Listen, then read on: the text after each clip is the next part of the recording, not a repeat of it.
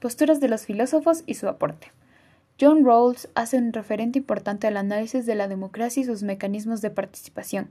Considera su pensamiento los cimientos de la una orden social justa y capaz de proveer bases. Se centra en el diseño de un modelo político regido por los principios e instituciones que den bienestar a una sociedad bien ordenada. Desde la postura empírica de John Locke aportó con el pensamiento sobre los derechos de los hombres, diciendo que estos se encuentran en iguales condiciones para hacer y apropiarse de sus recursos libremente, para disponer de sus propiedades y personas. Dentro de la postura de Rousseau, como donde centra en el hombre es bueno por naturaleza, pero la sociedad es la que le esclaviza y corrompe.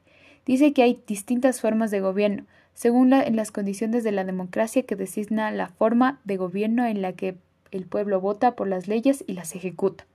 Todo lo antes ya mencionado es aportado a la democracia moderna en distintas formas.